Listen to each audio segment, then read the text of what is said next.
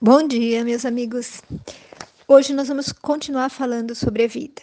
E viver para mim é tirar o melhor de tudo, de todos os segundos em que a vida pulsa dentro de nós. Eu acredito que nós deveríamos começar sentindo essa vida que nos é dada por Deus logo quando acordamos, fazendo uma prece de agradecimento por estarmos vivos, pela presença dos que amamos junto conosco e ao levantar, nós deveríamos observar o sol e pensar que Deus está nos brindando com a bênção da vida, já que esse astro é quem possibilita a vida no planeta. Então, nós podemos outra vez experimentar o convívio com os nossos irmãos, o aprendizado intelectual e moral, que nos engrandece e, especialmente, nos traz a chance de buscar ser feliz.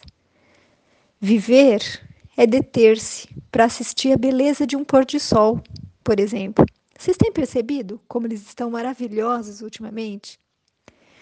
Bom, meus queridos, ao agradecer a Deus pelo que temos, pelo que recebemos em nossa vida, nós vamos perceber que Deus nos dá sempre mais do que precisamos. E Pierre Schumann nos fala sobre o matar um leão por dia. Ele relata que um amigo contou, logo após um almoço que eles tiveram juntos, né? E o amigo diz assim: é, pergunta né, para ele sobre os negócios. E ele conta um pouco do que, que, do que ele estava fazendo. E que, meio sem querer, ele fala assim: Pois é, empresário hoje tem de matar um leão por dia. E a resposta rápida do amigo foi bastante afiada, porque ele disse assim: Não mate seu leão. Você deveria mesmo era cuidar dele. E Pierre disse que ficou surpreso com a resposta.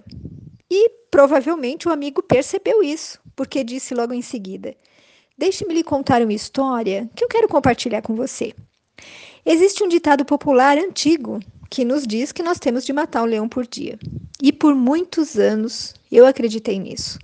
E acordava todos os dias querendo encontrar o tal leão. A vida foi passando e muitas vezes eu me vi repetindo essa frase. E quando eu cheguei aos 50 anos, os meus negócios já tinham crescido tanto que eu precisava trabalhar um pouco menos, mas sempre eu me lembrava do tal leão. Afinal, quem não se preocupa, né? Quando tem de matar um deles por dia. Pois bem, cheguei aos meus 60 anos e decidi que era hora de meus filhos começarem a tocar a firma. Mas qual não foi minha surpresa ao ver que nenhum dos três estava preparado? A cada desafio que enfrentavam, parecia que iam desmoronar emocionalmente. Para minha tristeza, eu tive de voltar à frente dos negócios, até conseguir contratar alguém, que hoje é o nosso diretor-geral. Bom, esse fracasso me fez pensar muito. O que, é que eu fiz de errado no meu plano de sucessão? E hoje, do alto dos meus quase 70 anos, eu tenho uma sus sus suspeita. A culpa foi do leão. Novamente, Pierre diz que fez uma cara assim de surpresa, né? O que é que o leão tinha a ver com a história? E o homem, olhando para o horizonte, como que tentando buscar um passado distante, diz assim: É, pode ser que a culpa não seja 100% do leão, mas fica mais fácil justificar dessa forma.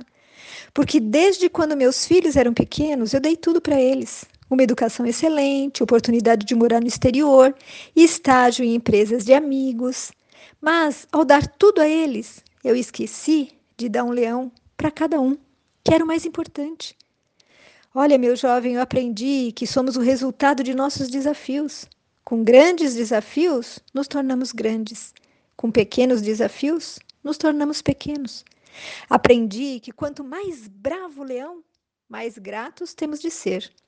Por isso, eu aprendi a não só respeitar o leão, mas admirá-lo e a gostar dele que a metáfora é importante, mas errônea. Não devemos matar um leão por dia, mas sim cuidar do nosso, aprender a amar o nosso leão, pois o dia em que o leão em nossas vidas morre, começamos a morrer junto com ele. Olha só, meus amigos, assim é com a nossa vida, né? Para vivê-la em toda a sua potencialidade, nós precisamos focar de forma diferente ter um novo olhar sobre tudo e todos, não nos perdendo nos fracassos, nas dificuldades de sabores, mas sim enfrentando-os com coragem e disposição, mas extraindo tudo o que de melhor houver a ser vivido daquela experiência única. Eu não sei onde é que eu li que nós deveríamos rir da vida. Rir dos problemas, das coisas boas que nos acontecem, das besteiras que já fizemos.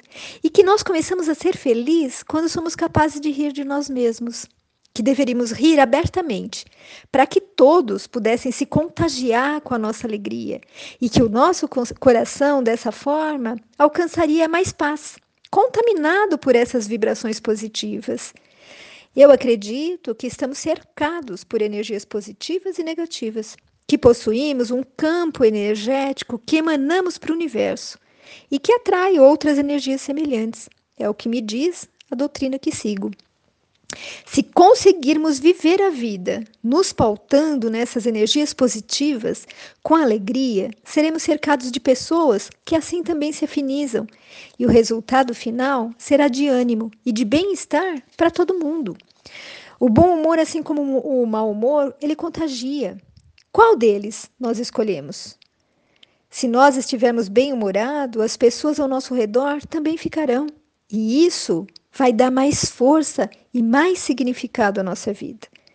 Então, nós não devemos nos abater pelos problemas. Eu sei que a notícia de ontem do meio político desestabilizou muitos de nós, nos quais eu me incluo. Também eu me vi cercada de sentimentos antagônicos, que exigiam de mim extravasá-los, que me trouxeram preocupação e tristeza. No entanto, o mais importante neste momento não é juntarmos forças para combater a pandemia. Não é tentarmos viver da melhor maneira possível para mantermos nossa sanidade mental e nosso organismo físico forte e resistente à doença. Então vamos nos concentrar naquilo onde temos verdadeira atuação, onde podemos agir, temos controle. E isso, isso é a nossa vida. Vamos acalmar nossos sentimentos e pensamentos. Vamos buscar a prece e, e vamos nos convencer de que estamos bem. Tenho certeza, meus amigos, de que com essa atitude mental nós vamos realmente nos sentir melhor. Se queremos viver da melhor maneira possível a nossa vida, deveríamos também ler coisas positivas, assistir bons filmes, bons livros, histórias de amor, literatura religiosa, por exemplo, o Evangelho segundo o Espiritismo, a Bíblia, ou qualquer literatura que faça reavivar dentro de nós nossos sentimentos mais íntimos, mais puros. Deveríamos também praticar alguma atividade física agora que estamos confinados, né? Porque uma mente sadia precisa de um corpo saudável. Isso faz toda a diferença na nossa vida. As preocupações são tantas que precisam ser contrabalançadas com algum exercício físico, mesmo que seja uma simples caminhada no seu quintal. Você não tem quintal, mora num apartamento, dentro da sua sala, ou sem sair do lugar. Você certamente vai se sentir bem disposto, mais animado, mais jovem, mais saudável. Então, meus amigos, encaremos nossas obrigações com satisfação.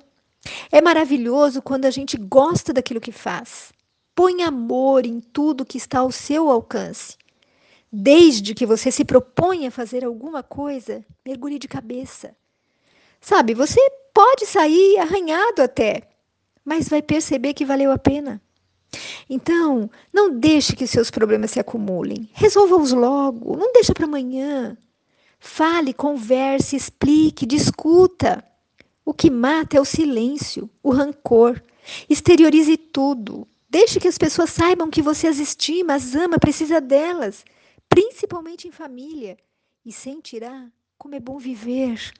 Sentir a vida é também se permitir despentear o cabelo pelo vento, ficar com aqueles branquinhos aparecendo no alto da cabeça, é sentir o sol no nosso corpo, é sentar-se à mesa com a família, com os amigos e comer devagar, buscando identificar o sabor de cada alimento, degustando com prazer aquilo, deixar-se ficar ali, jogando conversa fora.